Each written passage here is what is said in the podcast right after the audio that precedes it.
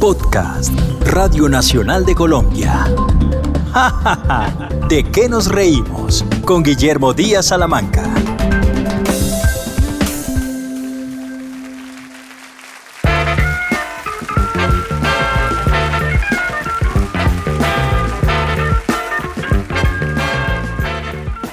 Bienvenidos a Jajaja de que nos reímos, podcast de Radio Nacional de Colombia. En el presente episodio vamos a contarles de los más reconocidos exponentes del género humorístico del stand-up comedy. Con investigación de Juana Valentín Enciso, hoy me acompañan desde el más allá don Bernardo Hoyos y desde el más acá Juan Gozaín. Soy Guillermo Díaz Salamanca. Bienvenidos a Jajaja de que nos reímos.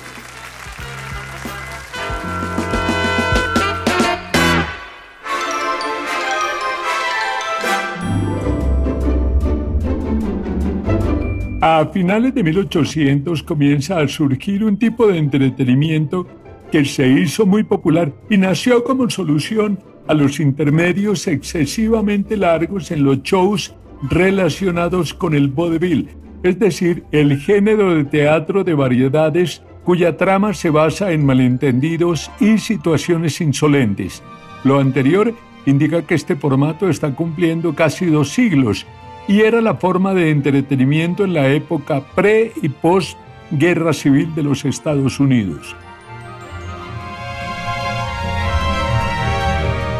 Cuando entre número y número debía haber un cambio de escenografía o de vestuario o de instrumentos, se optó por entretener al público de la manera más simple, con un monólogo de pie. Eso es el stand-up comedy, una comedia de pie o un monólogo humorístico de pie. Obviamente en Colombia, empeñados como estamos en acabar con nuestro bello idioma, nos suena más llamativo decir stand-up comedy que decir monólogo o comedia de pie. Admitámoslo, en el fondo todos creemos en fantasmas. ¿A quién no le ha pasado que está ahí en la casa, están arrunchaditos, cuando ¡pum! suena algo? Todos hacemos esto. ¿Qué fue eso? El perro. No tenemos mascota. ¡Pan! Sí, sí, fue el perro, fue el perro, fue el perro. Stand-up es una expresión en inglés que al pasarla al español significa ponerse de pie. Es una manera de hacer comedia. En este caso, el actor o comediante interactúa de forma directa con el público. A la persona que realiza este tipo de actividad se le conoce como comediante de pie y si su acto consiste en un monólogo se le llama monologuista. El stand-up es una función llena de humor en donde el comediante se encuentra en un escenario parado frente al público sin nada más que su propia voz y su carisma para hacer reír a los asistentes a través de lo que cuenta.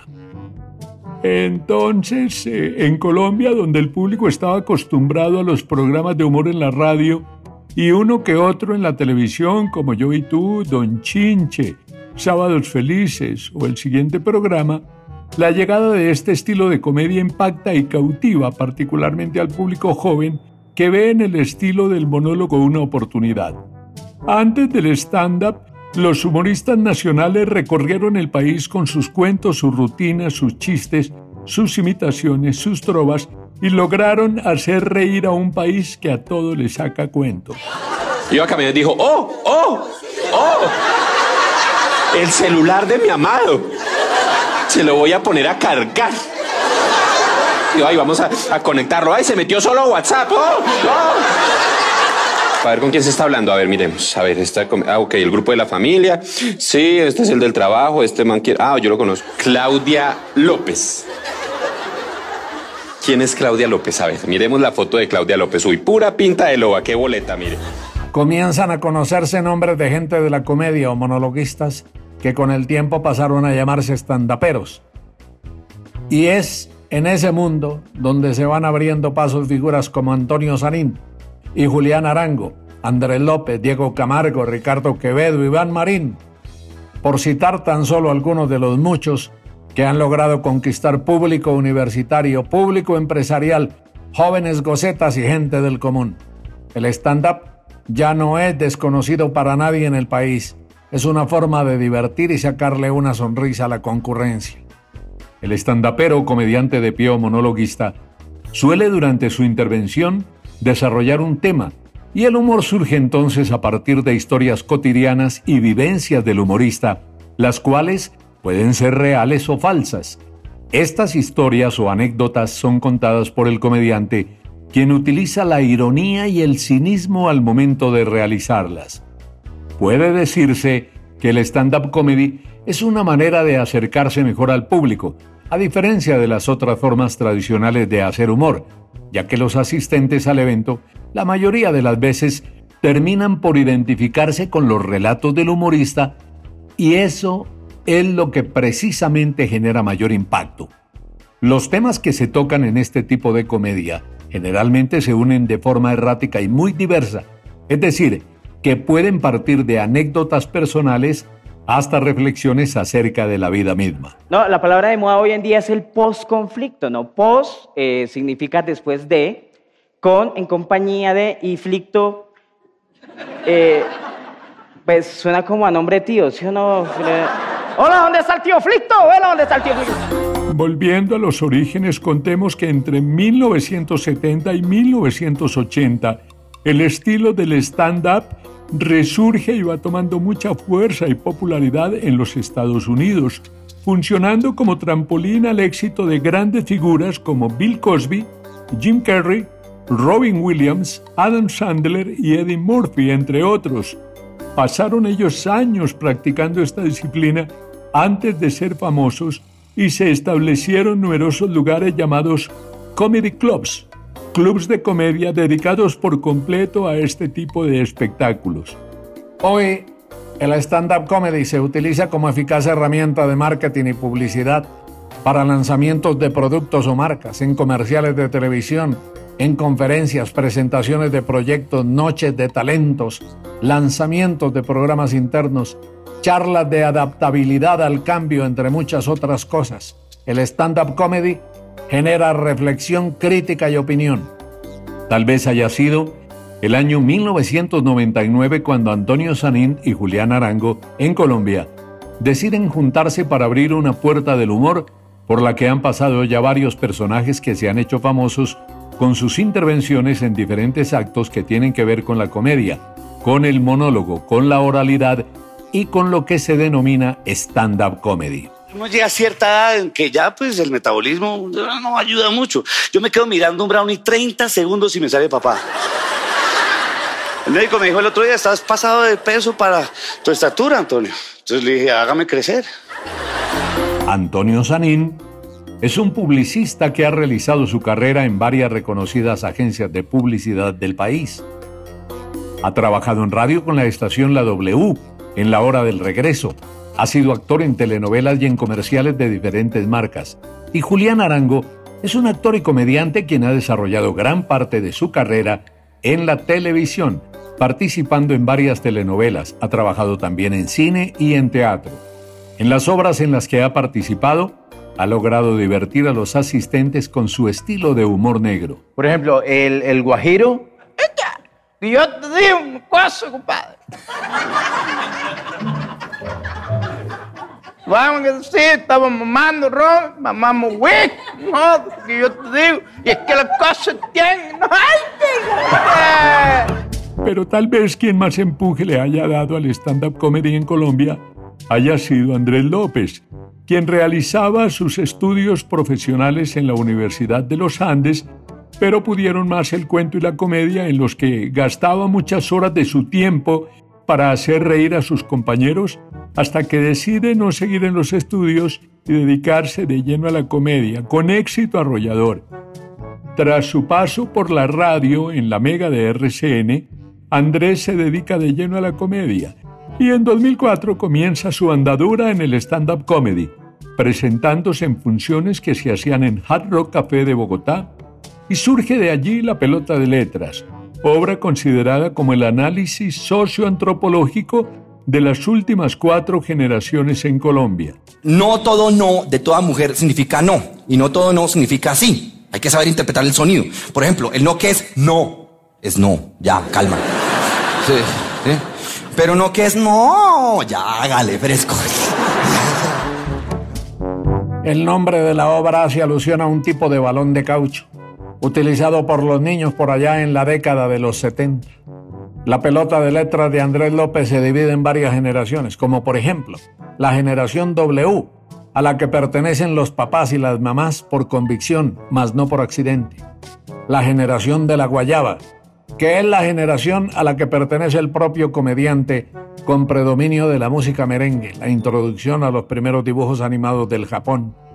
La generación X, cuyo lema es Confunde y reinarás, se caracteriza por la confusión de pensamiento, palabra, obra y profesión. Pasos para un rumbeo por Andrés López.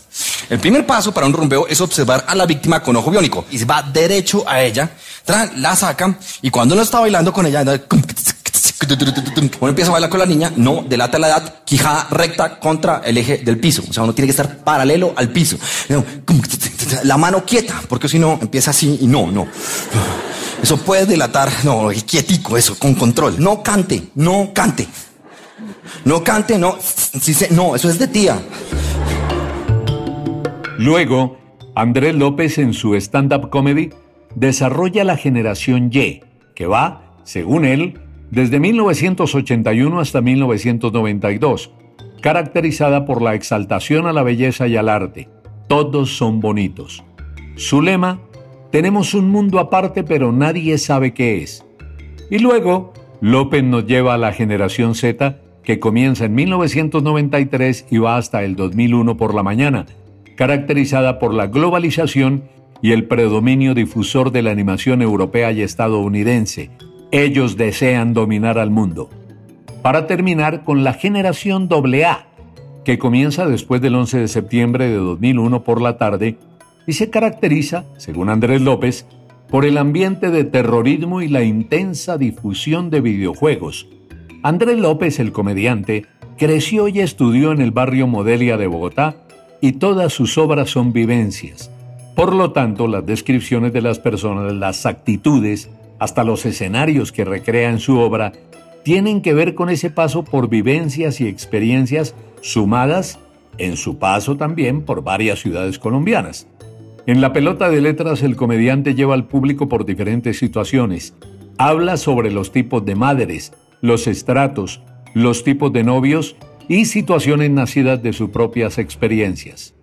Después del innegable éxito de la pelota de letras, López lleva al público a una nueva comedia que llamó Me pido la ventana, en la que cuenta de su adolescencia y después presenta me pido la ventana con frutica picada.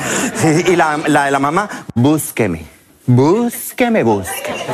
Porque si tu mamá está preocupada. Ay, si salen, avise dónde va a estar. Avise dónde va a estar.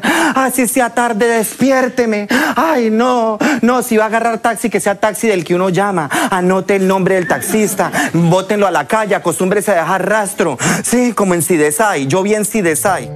Eh, uno de los símbolos o referentes más importantes de la comedia de Pilla Criolla es Gonzalo Valderrama actor, estandapero, comediante en vivo. Por allá en 1991 Gonzalo incursiona en el mundo de la cuentería. Sus ácidos contenidos lo promocionan hacia el stand-up en donde lleva ya más de 20 años. Gonzalo Valderrama es un bogotano que define su estilo de comedia a partir de la neurosis y plantea que su espectáculo no es para todo el público, eh, tal vez su trabajo más conocido como comediante sea la comedia malparada. Estudió comunicación social en la Universidad Javeriana en donde destacó por su capacidad para la oralidad. Gonzalo se da a conocer por su participación en Los Comediantes de la Noche, programa especializado en comedia que presentó el canal RCN. En 1993, por la tardecita, hice un pacto con el demonio para quedar congelado en este cuerpo de adolescente eterno.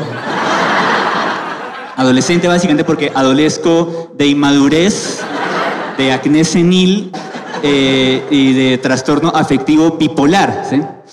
Esta es una cosa que mucha gente no sabe de mí. Sí, soy bipolar, es decir, poseo dos camisetas eh, tipo polo. Su comedia malparada la define como un show de stand-up comedy correctamente impolítico. Luego presenta Trepa Nación, en donde el comediante hace referencia a una nación trepadora en la que vive el país. Allí también destaca la insatisfacción que puede llegar a tener algunas personas al vivir con alguna frustración o trauma que abiertamente no son capaces de expresar. Otro gran exponente nacional de la comedia de pie es el monologuista Diego Camargo, Samario, egresado de la Universidad de La Sabana, en donde adelantó estudios de comunicación social. Posteriormente se especializaría en montaje de cine en España y más adelante se especializa en periodismo en medios digitales en la Universidad de Belgrano en Buenos Aires, Argentina, y después se dedicó a estudiar guiones para televisión en la Escuela de San Antonio de Baños en Cuba. Como cuentero comienza en la Universidad de los Andes, en donde conoce a Andrés López, con quien integra un grupo que se presentaba en las universidades bogotanas. Fue periodista en el diario El Tiempo, dirige la franja juvenil del canal City TV, de ahí pasa a la radio a trabajar con Vibra y Candela Estéreo en Bogotá. Fue presentador en E! Entertainment para luego ingresar a RCN Televisión a dirigir programas como Los Comediantes de la Noche y The Suso Show. En el mundo de la comedia, ha realizado obras como A ver si es tan machito o No soy yo, es usted y El último convocado. Y el otro que es un temor que solo nos da a los colombianos. Y es, por ejemplo, a mí me da terror, yo ruego a Dios que no me pase, y es, por ejemplo, ganarme mis universo. Y que a los tres minutos me digan que no. Eh, Ricardo Quevedo comenzó con actuaciones de teatro callejero. Luego, en funciones de teatro en vivo, su particular sentido del humor lo comenzó a utilizar preparando rutinas y guiones que lo llevan a realizar una prueba para un programa de televisión llamado También Caerás de Caracol. A pesar de no pasar la prueba, lo invitan a participar en el Festival Internacional del Humor y allí se da a conocer por su estilo y su forma de hacer comedia. Tras su paso por el festival, Ricardo es llamado a ser parte del elenco de los comediantes de la noche en RCN Televisión y simultáneamente con el canal Comedy Central en el que intervienen varias obras. Son muy reconocidas sus comedias Bendecido y Afortunado, Ya tocó el otro año, No tiene más sencillo. Su talento lo llevó a la plataforma digital de Netflix presentando un especial de comedia llamado Los amargados somos más en radio se le conoce como Ricardo el Breve, ya que únicamente permaneció por una semana integrado al elenco del tren de RCN. Ricardo Quevedo está casado con la también comediante Liz Pereira, con quien protagoniza una producción cinematográfica llamada El que se enamora pierde, en la que los dos son los protagonistas. Hice varios cursos en primaria en un salón femenino, yo era el único hombre del salón. Eh, cuando uno es un único hombre en un salón de niñas, uno se convierte en una más de ellas, así no quiera. El, rector del colegio en las formaciones nos decía, eh, un saludo para las niñas del curso cuarto. Eh, y pues todo el colegio me volteaba a mirar a mí, yo, yo también saludaba, yo no iba a ser la grosera del salón. Otro de los comediantes destacados en el país es Primo Rojas, quien estudiaba antropología y derecho en la Universidad Libre y un día decidió abandonar los estudios para dedicarse de lleno al teatro. Primo Rojas se da cuenta que lo suyo es la interpretación y la actuación y opta por tomar ese camino que con el tiempo lo ha ido convirtiendo en uno de los más importantes personajes de la comedia. Su puesta en escena resulta sorprendente, pues suele utilizar maquillaje, atuendo y expresiones femeninas. Muchas veces se ha dicho que el humor nace de la tragedia, pero en el caso particular de Primo Rojas, nace de su realidad social y familiar. Nunca estuvo de acuerdo con el estilo de su conservadora familia y se burlaba de situaciones de la cotidianidad. Todo lo volvía un cuento. Uno de los referentes más importantes en el desarrollo de su carrera como comediante es Darío Fo, pues alguna vez tuvo la oportunidad de ver su presentación en el Teatro Colón y Primo Rojas quedó impactado por el estilo, los recursos, la puesta en escena, la gesticulación y la riqueza interpretativa de Fo. Una de las obras más reconocidas de Primo Rojas es De cómo un pobre entierra a la mamá. La fiesta de los ñeros es muy curiosa, porque es una ceremonia un tanto salvaje que gira alrededor de una olla gigantesca hasta los topes repleta de arroz con pollo. que es la comida oficial de las fiestas de grado de los ñeros.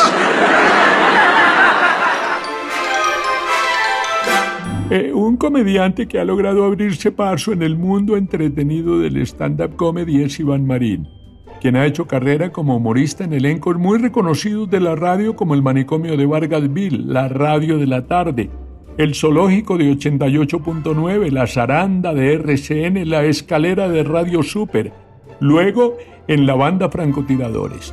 Después hace parte del especial stand-up comedy Sin Fronteras en representación de Colombia hace trabajo de reportería urbana en Muy Buenos Días de RCN y participa en Ecuador en el programa Los Capos de la Risa. Interviene en el Festival Internacional del Humor en Miami y ha sido clave en el desarrollo de su carrera el haber pasado por los comediantes de la noche que al final viene siendo como la plataforma de lanzamiento de las estrellas de la comedia nacional. Hay otro tipo de programas que es en los que utilizan a los animalitos para salir en ellos. Por ejemplo, El Encantador de Perros, que hay gente que llama a César Millán por unas pendejadas. Ay, mire, que es que mi perrito no se sube al cojín. ¿Qué problema? ¿Por qué no le ponen verdaderos retos profesionales a ese man? No, mire, mire, don César, mire, mi perrito no hace más que lamerse la entrepierna. Mírela cómo se lame, mírala cómo se... Mire cómo se lame a don César, don César. ¿Yo cómo puedo hacer lo mismo, don César? Yo tengo ganas. Uno de los comediantes de moda en el país es Alejandro Riaño, un chico travieso en sus primeros años, quien se paseó por varios renombrados colegios capitalinos y en ninguno se lo aguantaba, hasta que logró terminar sus estudios secundarios. Siempre tuvo claro que lo suyo era el teatro. Tal vez haya sido la influencia de su padre, escultor, quien siempre apoyó a su hijo en su pretensión de hacer la vida en el teatro. Su vinculación al Teatro Nacional le permitió desarrollar tareas tanto de teatro cómico como dramático. Su participación en programas de comedia le han dado gran reconocimiento y un poco pensando en salirse de la zona de confort de los monólogos, decidió crear un personaje que lo ha catapultado, Juan Piz González, con el que actualmente logra destacadas actuaciones. Hola a todos, yo soy Juan Piz González y este es el Boletín del Gomelo. Acompáñenme.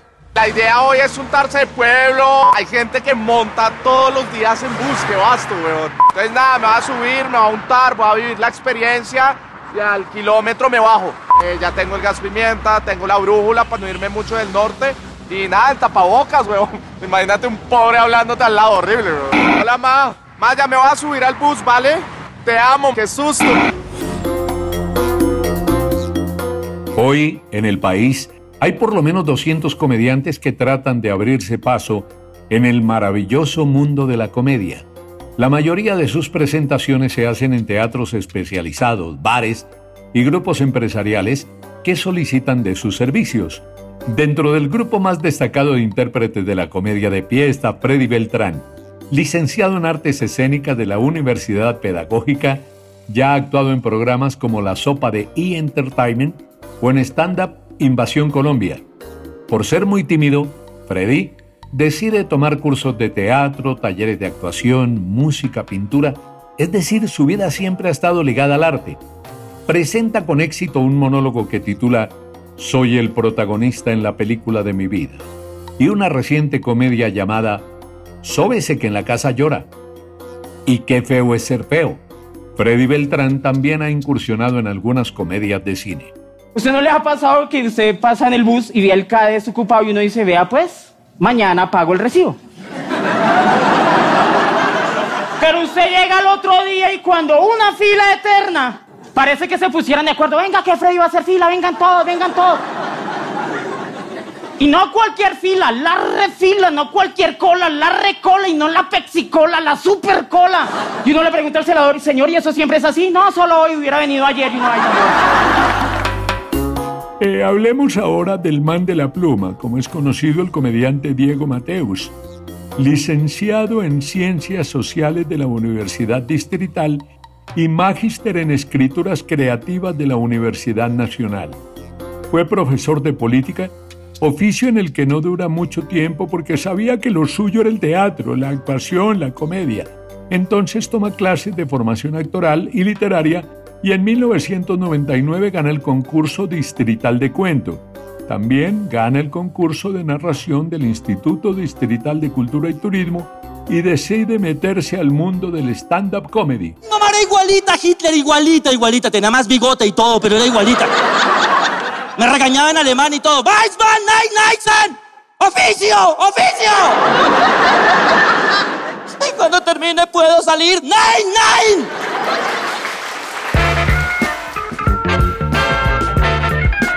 El estilo de cuentería, monólogo y stand-up comedy le ha abierto las puertas a muchos jóvenes que tienen interés por triunfar en este que no es ni mucho menos un oficio fácil. Y valga decir que no todo lo que se hace bajo el rótulo de stand-up corresponde a ese género. Pero los comediantes nacionales han logrado que Colombia se convierta en importante referente de este género, de este estilo.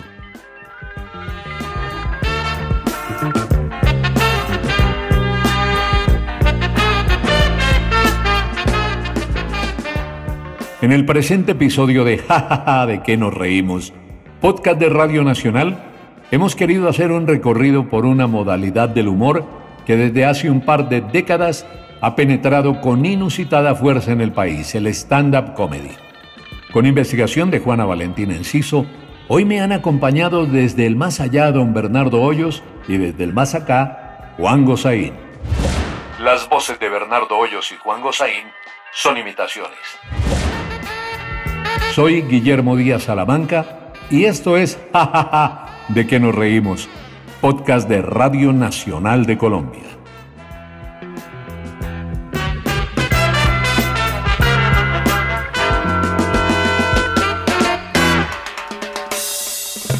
Este fue un podcast de Radio Nacional de Colombia. Espere un nuevo episodio cada viernes.